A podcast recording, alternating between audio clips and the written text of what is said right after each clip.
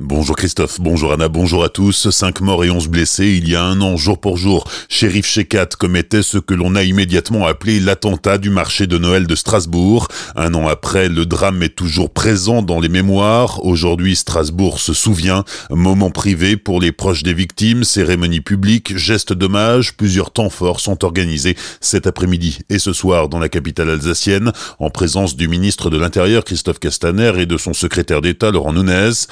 15h, place de la République sera inaugurée une stèle à la mémoire des victimes et de 19h à 21h, une cérémonie d'hommage non religieuse se déroulera à la cathédrale. À 19h45, les cloches des églises des 33 communes de l'agglomération strasbourgeoise sonneront en mémoire des victimes de l'attentat. Sachez aussi qu'à la mi-journée, une manifestation citoyenne non officielle aura lieu au départ de la rue des Orfèvres à 12h30. Le concert prévu ce soir au Zénith de Strasbourg par le frère de l'une des victimes a finalement été annulé. L'actualité du jour, c'est aussi les grèves contre la réforme des retraites, septième journée de mobilisation.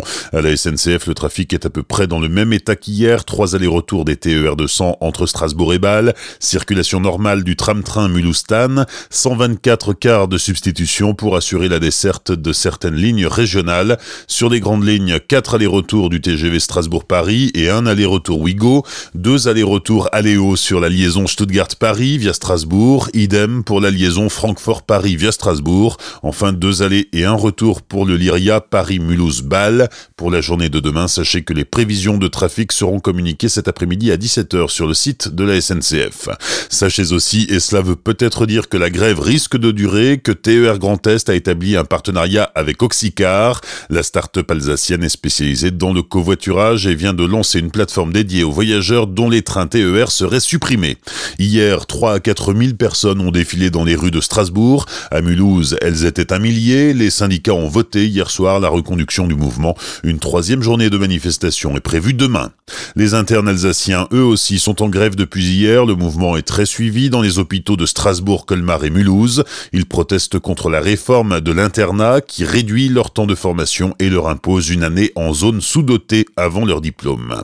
Pas plus cher mais moins souvent. Au 1er janvier 2020, la collecte des déchets se réorganise en Centre-Alsace. Si le montant de la redevance du SMICTOM n'augmente pas, le nombre de levées des bacs à déchets sera réduit. On passe de 42 à 36 levées par an. Jean-Pierre Piella, le président du SMICTOM Centre-Alsace, nous explique les raisons de cette réorganisation du dispositif de collecte. En moyenne, les gens présentaient leur bac 42 fois dans l'an. Ils ont maintenant la possibilité de mettre les biodéchets qui représentent à peu près la moitié du poids des déchets dans le bac gris vers les conteneurs d'apport volontaire, vers les bornes qui ont été disposées sur tout le territoire. Je pense qu'aujourd'hui, les déchets effectivement ont un coût, ont un impact et une empreinte carbone qui est élevée. Il faut d'abord euh, prévenir, il faut éviter de produire des déchets, il faut réutiliser, il faut très bien trier et ces biodéchets vont, dans le cas de l'Alsace centrale, à la fois produire de l'énergie puisqu'ils vont être méthanisés, puis ensuite ils vont retourner vers les sols et entretenir l'humus du sol et enrichir les sols. Des propos recueillis par Pablo Desmar, plus d'infos sur le site smictom-alsacecentrale.fr.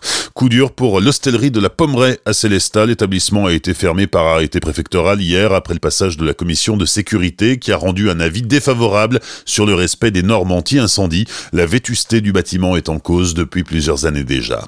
Enfin, les pistes de ski, elles, devraient rouvrir dès ce week-end. La commission météo a donné un avis favorable hier avec 25 à 30 cm de neige sur les Hauts-de-Vosges, au Grand Ballon ou au Schnepfenried. Les dameuses tournent à plein régime pour accueillir les skieurs en fin de semaine. Bonne matinée, belle journée sur Azure FM, voici la météo.